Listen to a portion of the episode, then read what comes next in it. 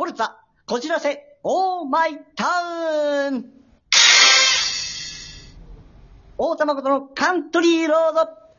はい、大田誠です。皆さん今日もよろしくお願いいたします。じゃじゃん。はい。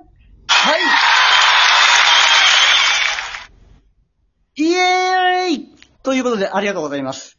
えー、最近、そうですね、失敗した話をちょっと思い浮かんだんですけれども、えー水筒が水槽状態事件ということで、えーどういうことかと言いますと、100円ショップで買った、まあ、水筒を、えー持ってたんですけども、えボトルが、まあ、普通にね、長細いボトル、筒状のボトル。で、それに、まあ、一回り大きめの、まあ、透明なプラスチックのカバーみたいなのが、側面につくようになってたんですね。で、そこで止めて使うっていう。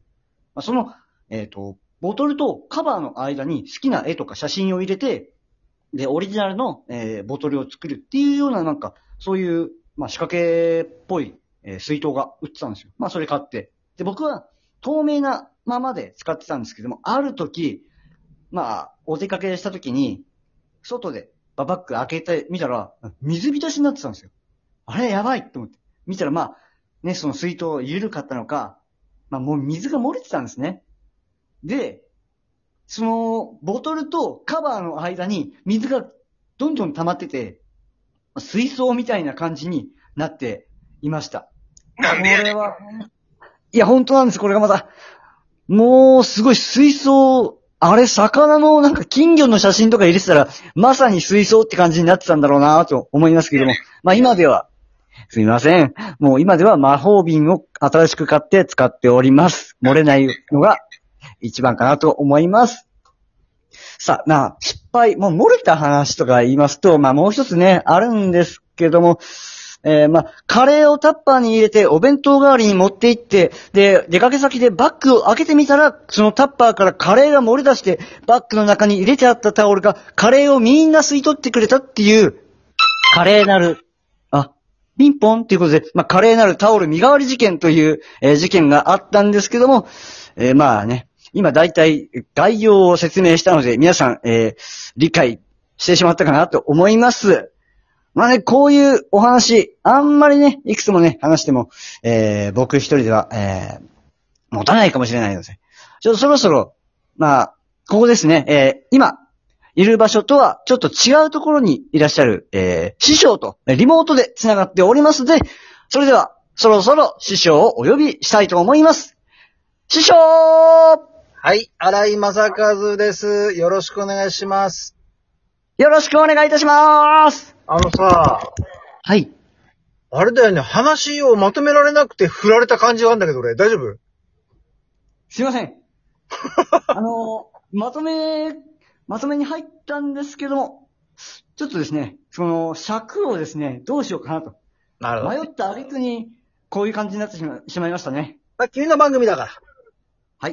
はい。ありがとうございます。うんえそれでは、えー、毎回、えー、お題に沿ってトークしていきます、この番組。今回のお題はこちらです。はい。私の身近な鬼です。うん。鬼。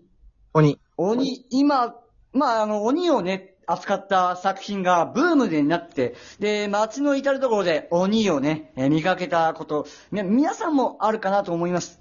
え、鬼を見かけたこと？鬼の、まあ、モチーフにしたキャラクターですとか、鬼を討伐するキャラクターですとか、まあ、そういった作品の、まあ、一部をちょっとね、えー見たことがあるんで。え、はいそういう意味の近くの鬼？ではなく、また別のところの鬼をえー紹介したいと思います。すいません。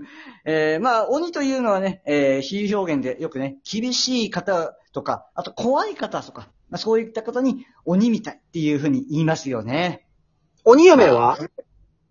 鬼嫁の方も、まあ、いらっしゃると思いますね。まあ、なかなかその、えーまあ、旦那さんが、えーうちの嫁、鬼嫁なんだっていうことを、口外するかどうかは、また、えー難しいですね。何の話してんねん。僕も、なかなか、その、うち鬼嫁なんだっていうのは聞いたことないんですけど、まあ、お腹の中でどう太田は嫁いたっけ？パパですか？じゃあ、太田は嫁いたっけ？あ僕は、嫁さん、嫁、おお嫁さんはいらっしゃらないので、あ、じゃあわかんないよね。そうですね。うんまだわからないです。まだわからないと思います。はい、2回言ってしまいました。えー、それではですね、鬼を紹介したいと思います。僕が浮かんだ鬼はですね、えー以前ですね、えー、まあ、スーパーの鮮魚コーナー、夕方働いてた時に出会ったんです。鬼に？まあ、鬼みたいな方、まあ、あんまり鬼みたいって言っちゃうと問題になってしまうかもしれないんですけども、ちょっと比喩表現で、えーお話ししたいなと思います。はい。これ、まあ、夕方のスーパー、皆さん行かれたことある方、わかると思うんですけども、まあ、お客さんたくさんいて書き入れ時です。そんな中僕がですね、あのまあ、店内に出て、えー品物がね、まあ、お客さんの見える位置、まあ見やすい位置に並べ直したりとか、まあ、いろいろな作業をしているところで、えー40代、50代ぐらいの女性に話しかけられたんですね。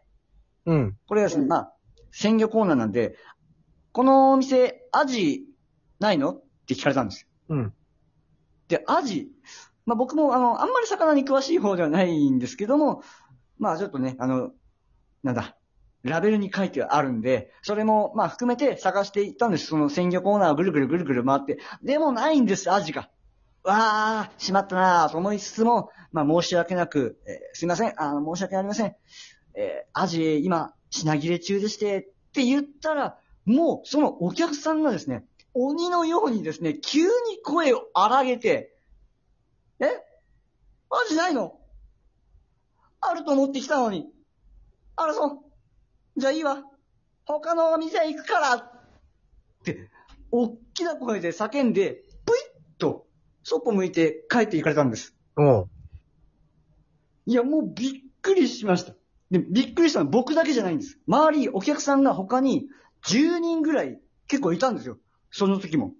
だけど、その、その、まあ、ドラマとかでもよくありますよね。あの、喫茶店とか街中で、わっと大きな声で出て、みんな、わっと振り返る。このシーンですよ。まさに僕経験しました。太田さん、太田さん。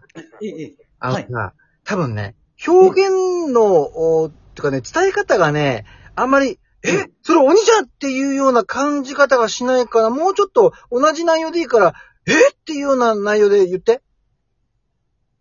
わかりました。もうそのお客さんが鬼のように形相を変えて、もう目はつり上げ、口はクワッとひ開き、そしてもう目玉が飛び出すんじゃないかというぐらいの、ものすごい形相で、すいません。あの、はい、口がクワッとってどんな感じなんでしょうか？口が、口角が上がってもう耳まで届くんじゃないかというぐらいの、歯はもう剥き出し、ベロなんかも、ベロはいいか。限界だな限界だよな限界だ。そうですね。わかったわかった。あ、はい。えっ、と、なんだっけ？あその話の続き。うんえええーその鬼の、鬼と言っちゃいけない。まあ、クレ、あクレーマーとも言っちゃいけない。えー今言ったよお客さんがですね。お客さんが帰られた後、もうお客さん、すっかりいなくなっちゃいました。えそれもうもう閉店時間なんじゃないの？いやいや、もう全然、えー9時半閉店なんですけども、その時はちょうど7時ぐらいだったかな、と思います。残ったのがお、おじいちゃんのお客様ぐらい、一人だけでしたね。思わず、ありがとうございますって言っちゃいましたけども。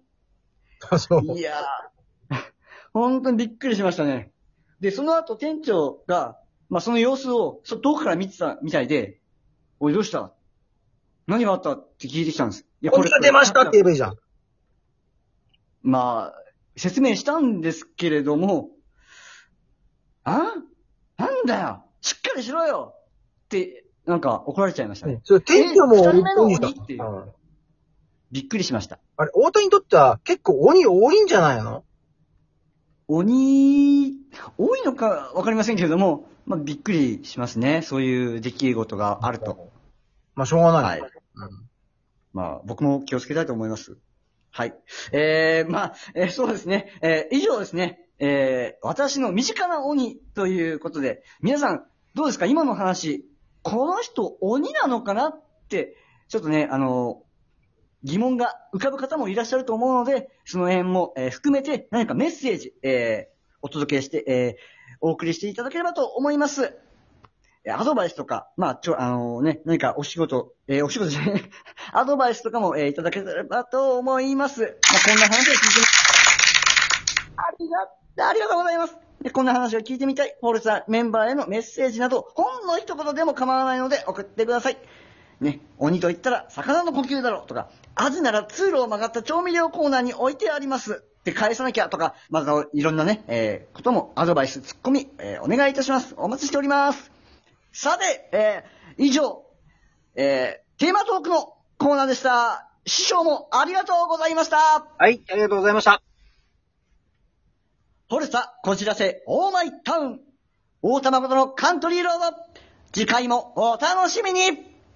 大玉ごとがお送りいたしました。ありがとうございました。